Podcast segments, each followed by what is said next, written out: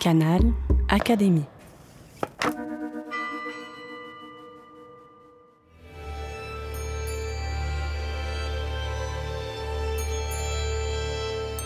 L'entretien de la semaine. Rencontre avec un académicien.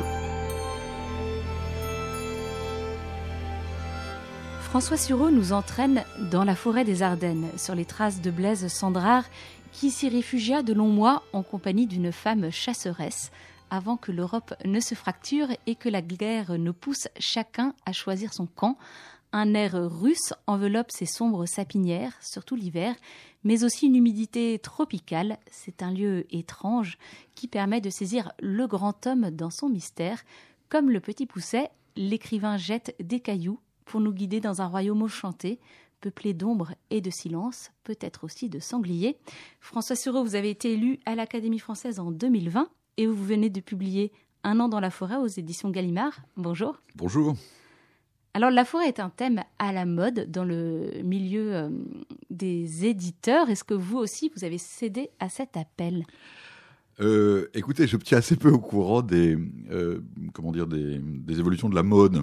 Mais c'est vrai que quand j'ai publié le livre, j'ai été assez surpris de voir que euh, dans certaines librairies, on mettait mon livre à côté de tas d'autres livres sur la forêt. enfin, chez moi, l'amour de la forêt est un amour extrêmement lointain, qui, remonte d'ailleurs à, sur le plan littéraire, à ma découverte du livre de Thoreau, Walden ou la, ou la, vie dans les bois, qui est un, un véritable chef-d'œuvre. Et puis après, c'est devenu quelque chose de moins littéraire et de plus existentiel chez moi. Il y a des gens pour lesquels euh, la mer est le domaine de la liberté. Pour moi, la mer, avec ses gouffres, ses abîmes, euh, ses côtes inhospitalières, est le domaine de l'inquiétude. Euh, c'est la forêt qui, à mes yeux, est le domaine de, de la liberté en ce qu'elle est un univers où rentrer en soi-même. Je suis très sensible à la au charme des, comme on le voit dans les, les entretiens avec Motovilov qui raconte la vie de Séraphin de Sarov, le, saint orthodoxe. Je suis très sensible à, euh, à l'élément de, euh, comment dire, de, de, recentrement, encore ce mot fait un peu postmoderne, euh, mais à l'élément de, de retour à l'essentiel qu'on peut éprouver dans la forêt et qui est d'une certaine manière la seule condition véritable de l'exercice de la liberté et non pas le fait d'être affronté aux tempêtes, aux dangers, aux orages, aux naufrages, enfin à tout ce que la mer euh, jaillit. On m'accorderait que cette comparaison entre la mer et la forêt est un peu scolaire, mais mais en tout cas, euh, en tout cas, la forêt a toujours représenté ça pour moi de manière extrêmement, euh, extrêmement profonde. Il y a peu d'images sur lesquelles je rêve autant que euh, la cabane que euh, dans ses dessins, attribue à Florentin d'Alsace et dont vous savez d'ailleurs qu'elle a servi de modèle à Walt Disney, qui a découvert Annecy en arrivant dans les troupes américaines en France en 1917-1918. Elle a servi de modèle à Walt Disney pour un ensemble de cabanes des dessins animés de Disney. Celles qu'on voit dans Bambi, celles qu'on voit dans Merlin l'Enchanteur, où Merlin habite avec sa chouette. Tout ça est tiré, et quand on compare d'ailleurs, les, quand on compare les dessins, c'est assez fascinant. Tout ça est tiré des dessins de Annecy. Euh, en période de trouble, en période de doute, en période d'interrogation, euh, euh, je regarde cette cabane dans la forêt qui est toujours posée sur mon bureau et j'y trouve un réconfort inappréciable. C'est intéressant que vous parliez de la mer, de cette opposition entre la mer et la forêt, parce qu'une image que vous utilisez à plusieurs reprises, c'est celle de la forêt mm. comme port, et j'ai trouvé cela étonnant. Oui, alors c'est une, une, citation indirecte, c'est-à-dire que euh, parmi les, la forêt a pour moi l'aspect d'une retraite. Euh, et euh, auteur, enfin, il y a plusieurs auteurs euh, mystiques du, Moyen Âge, mais un que j'aime particulièrement, qui est Guigues le Chartreux. Guigues, vous savez que euh, Bruno a quitté Cologne où il enseignait pour créer la Chartreuse au XIe siècle, pour aller à Grenoble, pour s'élancer dans les, forêts et les montagnes au nord de Grenoble, près de Voiron, où il a décidé de créer un certain nombre d'ermitages, euh, imités d'ailleurs des skites orientales et de l'esprit du monachisme euh, oriental. Et, lui-même n'a pas écrit de règles de la chartreuse, et c'est un de ses successeurs qui s'appelait Guigues, qui est l'auteur d'un livre magnifique qui s'appelle les, Méditations, où il y a des, choses que Gilson comparait les méditations dans, la qualité littéraire hein, à, à, Marc Aurel, euh, aux pensées de Marc Aurel ou aux pensées de Pascal. les méditations de, de, Guigues sont absolument euh, phénoménales. Que d'autres on le sollicitait pour participer à la croisade après l'appel de Bernard de Clairvaux. Il y a cette phrase absolument magnifique. Il écrit pour lui-même, en quelque sorte, les méditations sont une sorte de journal, que d'autres aillent à Jérusalem, toi, va jusqu'à l'humilité et à la patience. Et il a été le, rédacteur de ce qu'on appelle les coutumes de Chartreuse. Et dans les coutumes de Chartreuse, on trouve une phrase tout à fait euh, étonnante qui est euh, euh, qui parle précisément du port.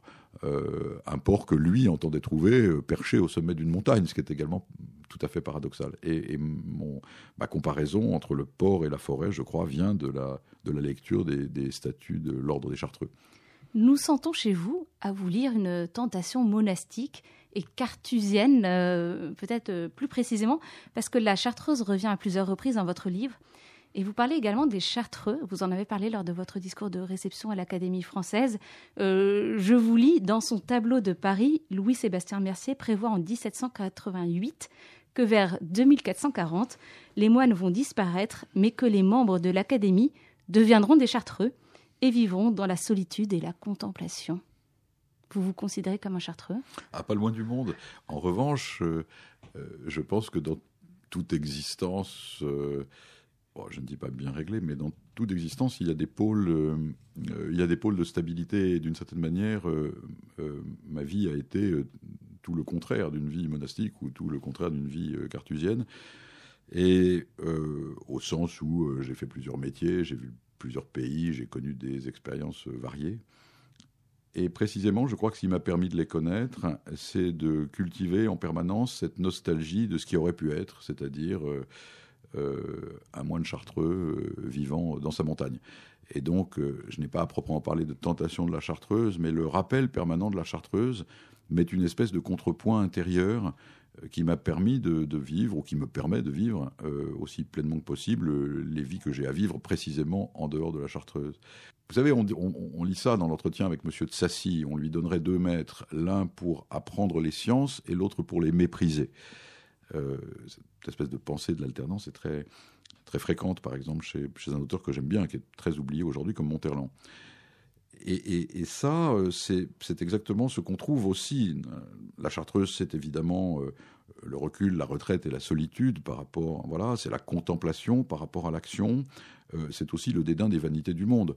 Euh, ce n'est pas totalement par hasard que, revêtu de mon bel habit avec mes belles dorures, au milieu de euh, euh, d'une coupole qui bruit à la fois des murmures du talent et des murmures de la vanité, en réalité. Que j'ai voulu évoquer la chartreuse. La chartreuse est tout le contraire de ça. Vous savez que les chartreux ne peuvent pas publier de livres sous leur nom. Euh, quand vous lisez des chefs-d'œuvre, sauf après leur mort où on arrive à les identifier, donc quelquefois on les publie sous leur nom, mais par exemple ces chefs-d'œuvre que sont euh, Silence cartusien ou Au seuil de l'abîme de Dieu euh, sont publiés sous le, sous le nom de Un Chartreux. C'est exactement le contraire de l'Académie française.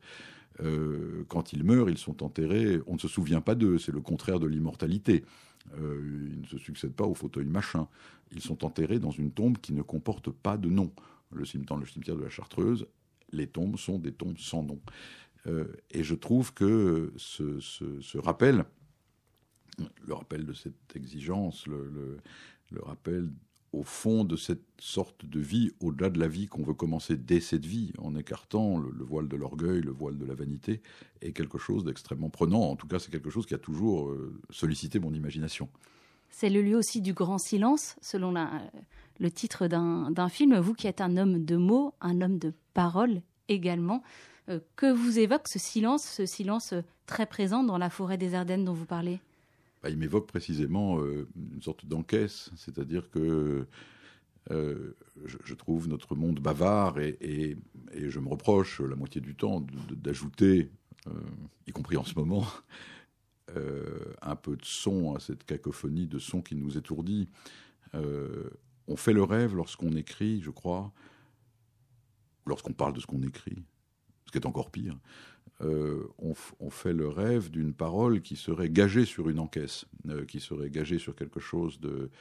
Euh, ce qui me frappe dans beaucoup de livres contemporains, mais aussi dans la plupart des livres du passé, qui étaient des livres contemporains à l'époque et qu'on a oubliés, c'est d'une certaine manière qu'il donne l'impression d'un bavardage parce que nulle expérience profonde et nul sens du silence ne vient gager la parole une fois émise. Et ce qui est assez extraordinaire dans le silence de la forêt ou dans le silence cartusien, c'est précisément qu'on a l'impression qu'il y a là comme une sorte de trésor euh, à partir duquel n'écrire que des choses qui soient strictement nécessaires. Ce qui est, après tout, le, rêve, à mon sens, de tout écrivain digne de ce nom.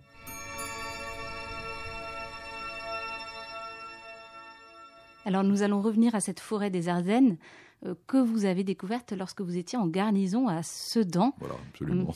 Pourquoi cette forêt vous a-t-elle émerveillé d'une façon particulière? Alors, elle, m'a émerveillé comme beaucoup de forêts, hein, comme la forêt. Je me suis perdu dans la forêt de l'Argonne, par exemple, qui est une forêt absolument gigantesque dans laquelle on peut absolument se perdre. Euh, je crois qu'il y avait énormément de souvenirs là-dedans. D'abord, euh, comment dire, mon imagination physique a toujours été sollicitée par la littérature, et pour moi, quand j'ai découvert la forêt des Ardennes, alors on avait le, ce, quartier de cavalerie à Sedan était en deux parties, et moi j'étais dans la partie du haut, et dans la partie du haut, on était véritablement adossé à la forêt. Que tous les matins, j'allais euh, marcher ou courir à pied à l'intérieur de la forêt pendant des heures, c'est là où j'ai découvert véritablement ce que c'était ce qu'était une forêt interminable. C'était une forêt qui s'étendait sur plusieurs pays, qui allait jusqu'à la Belgique ou Luxembourg, une forêt où les frontières ne euh, se perçoivent plus. Vous avez failli envahir la. Je l'ai envahi. J'ai envahi la Belgique à la tête de mon peloton blindé, et je m'en suis rendu compte en tombant sur des gendarmes dont le képi n'était pas absolument celui des gendarmes français, qui m'ont demandé ce que je fichais dans ce. Voilà, si, j'étais décidé à rééditer les exploits de la Wehrmacht, ce qui n'était pas du tout, ce qui n'était pas du tout mon, mon, cas. Mais ce sont des, ce sont c'est en effet une espèce de royaume en soi, la forêt. Je l'ai découvert euh, aussi, il y avait deux éléments qui se mêlaient. D'abord, j'ai toujours eu une passion pour l'univers naturel. Euh, et euh, les animaux, les plantes, les arbres. j'ai toujours véritablement une, une, passion pour ça. Pendant des années, je le fais un peu moins maintenant, mais pendant des années, j'ai couru le monde à la recherche des papillons. Euh, il n'y a, pas énormément de papillons dans les sous-bois des Ardennes. Enfin, il y a pas, c'est pas plutôt. Il faut plutôt aller au col de la Sorba en Corse ou au pied de l'Himalaya pour trouver le Teinopalpus impérialiste de Hope. Enfin, ces choses absolument magnifiques. Il y a une, la forêt est un domaine immense parce qu'il rejoint l'infiniment grand et l'infiniment petit. C'est-à-dire qu'on est, on est sous une espèce de voûte gigantesque qui est comme une cathédrale, et puis à certains moments on s'arrête, on retourne une souche, et là, on rentre dans le domaine de la lucane cerf-volant, de tous les insectes que Junger euh, euh, aimait chasser et, nommer. Euh, il y a ces deux éléments qui sont à la fois. ça, ça, c'est quelque chose qui me plaisait. J'y trouvais aussi une espèce de rêve. J'y trouvais aussi l'occasion d'attendre quelque chose. Je veux dire que l'attente me paraît être le, thème central, enfin je veux dire en tout cas celui qui me, retient le plus, et, la forêt me donnait l'occasion d'attendre quelque chose. Dans la littérature, euh, ce sentiment se trouvait pour moi résumé par trois, trois livres ou trois ensembles de livres qui étaient véritablement... Euh, l'attente du drame dans le balcon en forêt de Grac. Qui se passe au même endroit. Qui se passe exactement au même endroit. Donc j'allais d'une maison forte à une autre en essayant de ressentir en moi ce qu'était l'attente du drame. Euh, l'attente de la transformation du monde, c'est-à-dire l'attente du salut, la quête du Graal, la forêt de Brocéliande. Avant d'aller à Sedan, j'avais téléofficier à, à Côte-Quidan, et à Côte-Quidan, on faisait des manœuvres en forêt de Pimpon, c'est-à-dire la, forêt de Brocéliande. Évidemment, en plus, comme j'étais nul en topographie, je me perdais. J'étais très content de me perdre parce que ça me permettait de voir euh, les rochers dont il est question dans la quête du Graal, euh, le lac dans lequel euh, la fée avait, comment dire, rendu prisonnier, fait prisonnier Merlin dans une prison d'air, qui est une métaphore de l'amour. Et, donc tout ça me plaisait énormément. Donc il y avait ce côté attente de la magie, et puis il y a aussi l'attente de l'amour. Alors évidemment, l'aspirant Grange, lui, rencontre quelqu'un, mais pour ma part, ça n'a pas été mon cas dans les Ardennes, mais euh, c'était l'attente de, du Grand Maulne. Euh, après tout, le Grand Maulne se passe dans les forêts de Sologne. Euh, l'irruption, espèce de château avec le bal des enfants, avec et je pense que pour moi, sous cet aspect, la forêt a, tout de suite, quand je l'ai connue, quand je me suis mis à vivre à l'intérieur d'elle, représenté ce, ce, domaine de l'attente. Et alors, assez curieusement, il y avait un autre élément, qui était peut-être le troisième, qui était que cette forêt a représenté pour moi le domaine de la liberté. Alors c'est assez étrange parce que je pense qu'il y avait là-dedans un souvenir de la forêt de Sherwood, de, Robin des Bois. De... Et ça représentait le domaine de la liberté parce qu'au fond, la forêt présente une forme d'anarchie sans risque. C'est-à-dire que si tout d'un coup vous mettez à faire ce que vous voulez au milieu de la ville, il va en résulter des catastrophes. Bon. Euh, enfin, tout ce que vous voulez, absolument ce que vous voulez. en forêt, ça n'est pas le cas, puisqu'en réalité, c'est un univers totalement inhabité. Euh, c'est le refuge des hors-la-loi parce que, d'une certaine manière, euh, un endroit où nulle loi ne s'applique est condamné au désordre et peut-être au crime, sauf peut-être en forêt, où en réalité, par l'espace, par le, il ne se passe rien. Et donc j'étais extrêmement sensible à cet aspect, euh, à cet aspect, euh, comment dire, libéral, dans le sens, dans le sens profond de la forêt. Alors c'était paradoxal, parce que euh, j'étais pas en forêt tout seul, mais j'y étais en uniforme, avec 48 gars habillés comme moi, et qu'il s'agissait quand même euh, de creuser des trous, euh, de lancer des grenades d'exercice et d'obéir aux coups de sifflet bref. Donc euh, il s'agissait pas d'un univers qui était complètement détaché de toute forme d'organisation sociale. Mais il appartenait, il entourait cette forme d'organisation sociale qu'est l'armée, qui est tout à fait étrange, dans lequel l'obéissance extérieure se double d'un assez fort sentiment de liberté intérieure.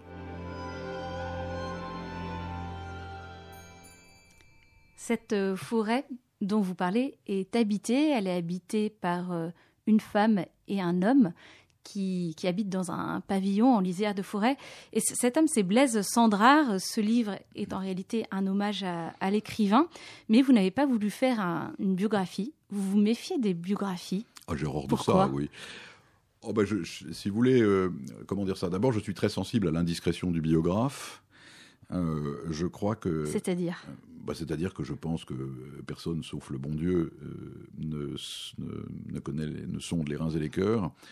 Euh, que l'autorisation que le biographe se donne de sonder les reins et le cœur de celui qui a commis l'imprudence d'écrire des livres est compréhensible, mais tout aussi absurde que s'il voulait sonder les reins ou le cœur de Mme Michu. Et pourquoi? Parce que je suis un adepte du contre Sainte-Beuve et que je pense que l'homme qui écrit des livres et l'homme qui vit ne sont pas le même. Ce qui fait que euh, l'élucidation des détails biographiques ne m'apporte rien sur le plan littéraire, suscite en moi un léger dégoût et me fait approuver entièrement la phrase de Sioran qui dit avoir un biographe suffirait à vous dégoûter d'avoir une vie. Et je trouve qu'il a, je trouve qu'il a parfaitement raison. Ce que dans les biographies, ce que j'aime, euh, ce ne sont pas euh, précisément ces, ces, biographies qui reposent sur ces conceptions extrêmement niaises de la causalité euh, psychologique ou bourgeoise, de la causalité psychique ou de la causalité sociale, euh, qui relève pour moi de la pure superstition. Ce que, j'aime dans les biographies, c'est le moment où le biographe saisit quelque chose du mouvement d'une existence. Euh, un mouvement qui soit par nature analogue au mouvement que celui de l'auteur a voulu donner à ses livres. Et là, je me dis, il, tombe assez juste, parce qu'au fond, ce dont l'auteur lui-même voulait parler, c'est exactement euh, ce, qu'on voit à l'œuvre dans tel ou tel passage de sa vie, mais sans trop s'approcher de ça. Et pour moi, il y a des, des, des, des chefs-d'œuvre de ça. Hein. Euh, Moroy, à certains égards, injustement oublié, fait ça très bien. Stéphane Zweig, naturellement, le fait magnifiquement et en particulier dans, un livre, c'est quand même un paradoxe, qui est euh, le livre qu'il a écrit sur Freud, euh, où, en réalité il s'approche de ce qui a été le mouvement et le désir de Freud autrement qu'en faisant appel aux détails de sa biographie, mais simplement parce qu'il comprend à merveille ça. Euh, c'est très très frappant d'ailleurs chez Zweig, qui est un auteur que j'aime beaucoup. J'ai découvert récemment un, enfin j'ai découvert parce qu'il a été republié à 3-4 ans, un inédit où Zweig parle de Rimbaud. Alors, moi, j'ai toujours, euh, évidemment, énormément aimé Rimbaud, qui me paraissait aux antipodes de Zweig. C'est-à-dire que pense instinctivement que euh, Rimbaud est plus accessible, euh, comment dire, à Kessel, à, Antonin Artaud, à Breton ou à Jacques Vacher qu'à Stéphane Zweig. qui est un bourgeois raffiné et cosmopolite de l'Europe centrale et dont on ne voit pas comment il pouvait comprendre ce qui animait profondément Rimbaud euh, jusqu'à la décision de cesser d'écrire, euh, jusqu'à Aden, euh, et jusqu'à tout ce qui s'en est suivi. Et en fait, ce, texte magistral, qui doit faire 40 ou 50 pages, montre l'inverse. C'est-à-dire que Zweig, comme s'il cessait tout d'un coup d'être Zweig et devenir Rimbaud, comprend absolument de l'intérieur ce qui motivait Rimbaud, sans qu'il soit nécessaire de faire appel aux relations complexes qu'il éprouvait, qu'il avait à l'égard de sa mère ou de Vitaly Cuif. Euh, donc ça, c'est quelque chose qui, euh, quelque chose qui moi me, motivait. C'est ce que j'ai essayé de faire dans ce livre, en reprenant, euh, en essayant de décrire d'une certaine manière, de m'approcher d'une autre manière de ce que Sandra avait voulu écrire dans ses livres, en racontant un épisode de sa vie qui me, paraissait parfaitement accordé à la manière stylistique et littéraire de Sandra. Voilà. Vous parliez du mouvement, et Sandra est vraiment l'homme du mouvement, l'homme du voyage, en perpétuel euh, déplacement. Et là, vous le saisissez, un peu comme, comme un beau papillon dans la forêt, dans un moment d'immobilité. Oui, c'est un moment où il s'arrête. C'est-à-dire que c'est un moment assez sinistre pour lui. Il a 50, 51 ans. Euh, euh, il sent que la guerre vient, on est en 38, euh, il n'arrive plus à écrire, il ne recommencera à écrire L'homme foudroyé qu'ensuite, et a fortiori euh, Emmène-moi au bout du monde. Il n'arrive plus à écrire. Il se sent d'ailleurs un peu prisonnier de la réputation qui lui est faite, le bourlingueur, le type qui va écrire des articles pour Paris Soir, au fond des paquebots, enfin voilà. il se sent tout à fait à la fois inutile et comme désemparé, et puis alors surtout, il, a une éternelle amoureuse qui était Raymond du Château, qui était une actrice de Jouvet, qui l'a quitté pour un, pour, un pour un de ses amis, qui était Bénouville, qui ensuite est devenu l'un des fondateurs de Jour de France, qui, a été un grand résistant. Et, en fait, il est totalement désemparé. C'est à ce moment-là que, au fond, il va rencontrer une femme qui est une aventurière tout à fait étonnante. Euh, et, euh, et d'une certaine manière, assez paradoxalement, l'homme du voyage va euh, se retrouver lui-même dans l'immobilité. Aux côtés d'une femme qui, dont Kessel lui-même disait elle a voyagé plus que moi, ce qui était quand même, qui était quand même pas rien. La, personnalité d'Elisabeth Prévost, qui, que j'ai découverte grâce à, Monique Chef d'Or, qui, qui, a, qui avait publié un livre sur elle, et qui l'a connue, ainsi que Raymond du Château, est, est, une personnalité absolument incroyable. Parfois, le lecteur d'ailleurs se demande si ce livre n'est pas plus tourné vers elle que vers Sandra, que c'est presque un ah prétexte pour parler d'Elisabeth Prévost. Oui, oui. Euh, enfin, alors par ailleurs, il y a beaucoup de choses qui m'attirent chez Sandra, qui me retiennent chez Sandra, mais d'une certaine manière, j'ai transposé chez Sandra le sentiment de fascination et d'amitié qu'on peut avoir pour ce type de, de, femme, euh, qui est une chose que j'ai toujours ressentie. Euh, par exemple, avant elle, pour Louise Faure-Favier, Louise Forfavier était une, une, amie d'André Billy, qui a été l'amie la plus proche de Guillaume Apollinaire. Euh, elle a été, c'est une aviatrice qui détenait des tas de records de, de, de, vol euh, en profondeur à 400 mètres, à 500 mètres euh, de hauteur pendant des durées de temps, etc. Et qui a été la première femme à avoir une carte de journaliste professionnelle. Et Louise Faure-Favier, est une femme tout à fait étonnante, est celle qui, le jour de sa mort, a revêtu Apollinaire de son uniforme bleu horizon et lui a épinglé sur la poitrine la croix de guerre à laquelle il, tenait beaucoup. Euh, Elisabeth Prévost est une, femme du même genre. Euh, elle était d'une famille tout à fait euh, à la fois, comment dire, riche et foutraque de l'Est de la France, élevée en Angleterre. Il y a un côté complètement anglais excentrique chez elle. elle, elle, ressemble à...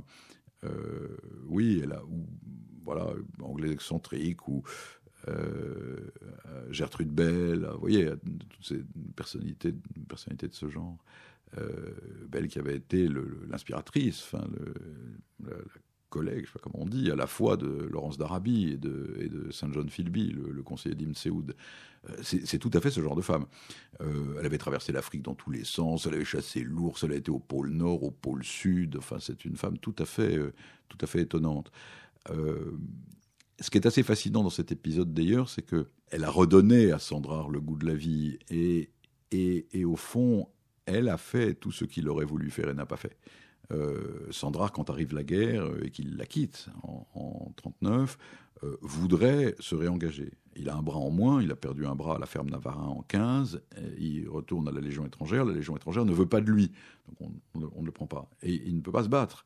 Donc il va s'engager comme correspondant de guerre à l'armée britannique, et puis voilà, il va écrire des articles de journaux, et puis la défaite vient, il se retrouve à Aix et il ne fait rien. Elle, au contraire, qui n'avait pas du tout manifesté l'envie de se battre, euh, va être en 40, euh, euh, au cours de la campagne de 40, décorée de la Croix de guerre par le général commandant le front des Ardennes, parce que elle organise à elle toute seule l'afflux des réfugiés, la résistance à la Wehrmacht, enfin elle fait des choses absolument invraisemblables.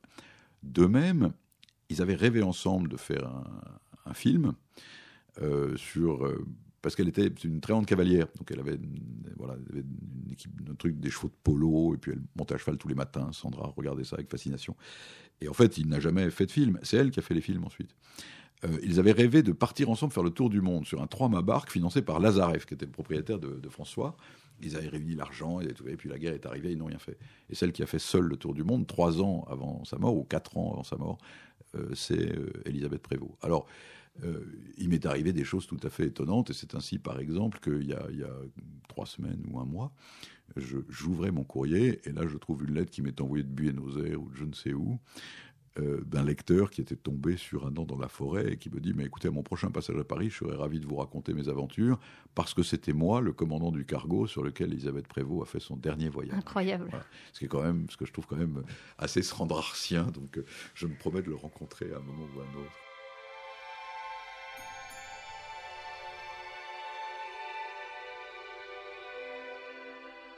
Vous auriez aimé la rencontrer, elle, vous, vous le dites Ah oui, oui, oui. oui, Dans quel contexte Qu'est-ce que vous lui auriez euh, demandé? Oh bah, je sais, D'abord, je, voilà, j'aurais proposé de, boire un peu quand même, parce que, bon, là, avec vous, je n'ai bu que du café, mais ma, euh, timidité, qui n'est pas évidente au premier regard, mais qui est réelle, euh, fait que quand je suis impressionné par les gens, j'ai besoin de boire un peu pour arriver à parler. Donc d'abord, je pense que j'aurais débouché un flacon de whisky et qu'on aurait, voilà, qu'on aurait peut-être, et puis je l'aurais interrogé surtout ai demandé, euh, parce qu'il n'y a pas eu que Sandra, enfin, elle a connu Sandra, elle a connu, elle, a été, elle était le régisseur de Louis Jouvet. Euh, donc elle connaissait intimement Jouvet. Elle pendant la grande tournée que Louis Jouvet fait en Amérique latine, c'est elle qui organise la tournée, c'est elle le régisseur. Donc je lui aurais demandé ce qu'elle, ce voilà, euh, j'aurais demandé ce qu'elle, ce qu'elle pensait de Louis Jouvet.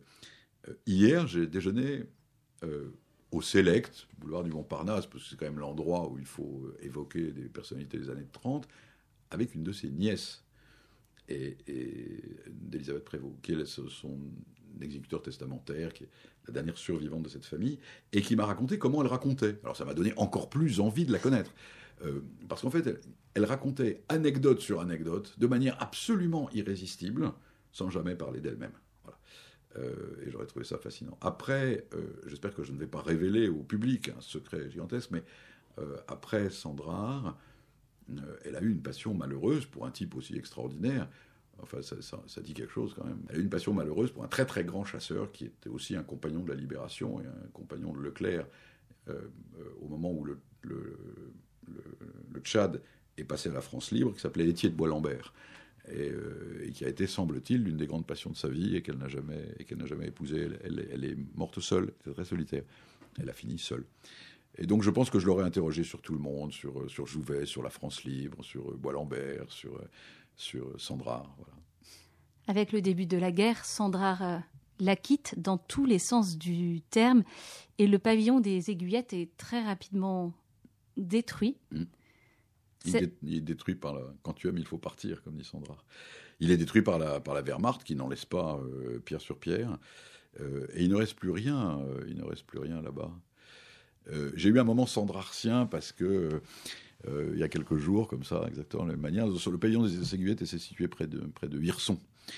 Et euh, des amis à moi qui, qui, sont des, Afghans qui ont été chassés par la prise de pouvoir des, talibans se sont réfugiés en France et ont été placés dans différents endroits, comme, on fait.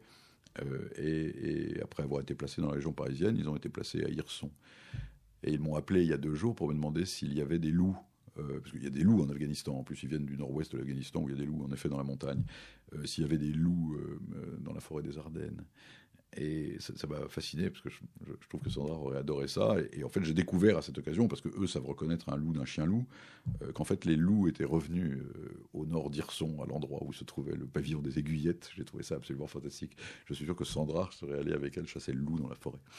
Et vous aussi, vous avez perdu une maison perdu une forêt, celle de, votre enfance, parce que vous parlez de, hmm. de, la forêt rencontrée dans la littérature, mais vous l'avez aussi euh, rencontrée réellement, et vous dites que c'était une étape importante dans votre vie, que vous avez mis beaucoup de temps à dépasser. Oui, oui, oh, bah, je crois que tout le monde fait cette, comment dit, comment, comment dit Freud, je crois, le, chemin de la réalité semé d'objets perdus. Donc, euh, euh, donc j'ai passé comme, je crois que c'est une expérience que beaucoup de gens ont faite et que voilà, mais en effet, euh, en effet, c'est une, ça a été quelque chose dont, euh, euh, oui, dont j'ai, dont j'ai encore du mal à parler, oui. et, qui était l'endroit où, qui était cette, oui, un endroit qui me donnait dans un, voilà, une, c'est une expérience extrêmement banale, une, une impression de, de, réclusion heureuse, de, de, de solidité, avec une sorte de système concentrique. C'était une, maison du 19e avec une grande forêt tout autour. Alors, j'arrivais par la route, je rentrais dans la forêt, puis je rentrais dans la maison, puis dans la maison, j'allais au deuxième étage qui était désert, et dans le deuxième étage, j'allais dans ma chambre. Et dans ma chambre, je m'étais confectionné un placard avec des livres et je rentrais dans mon placard. Voilà.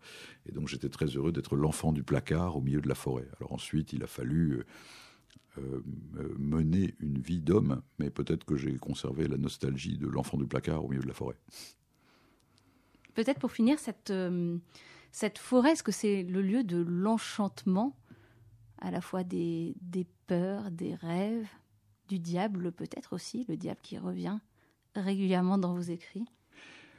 Alors le diable, le diable chez moi n'a pas, enfin pour moi la forêt est un univers bénéfique et enchanté.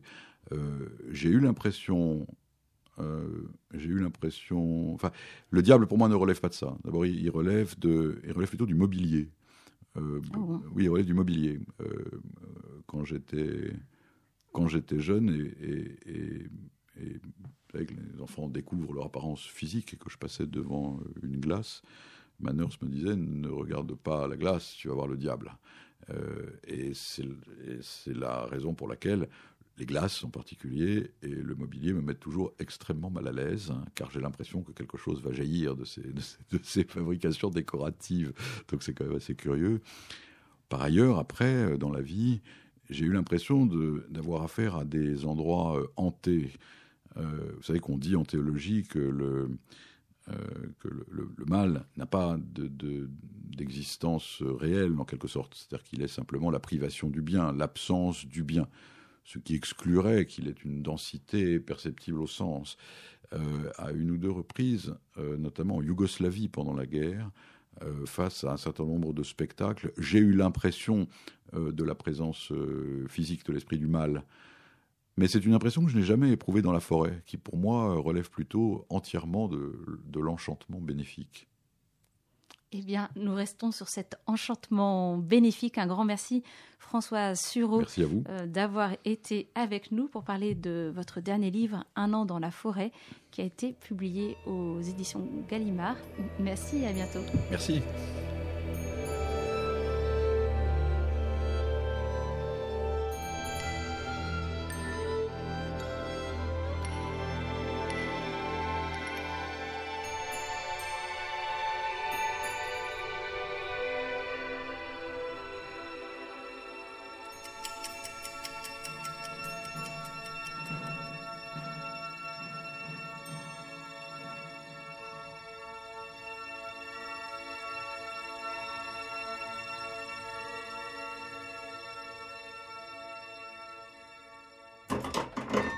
Canal Académie. La plateforme de podcast de l'Institut de France.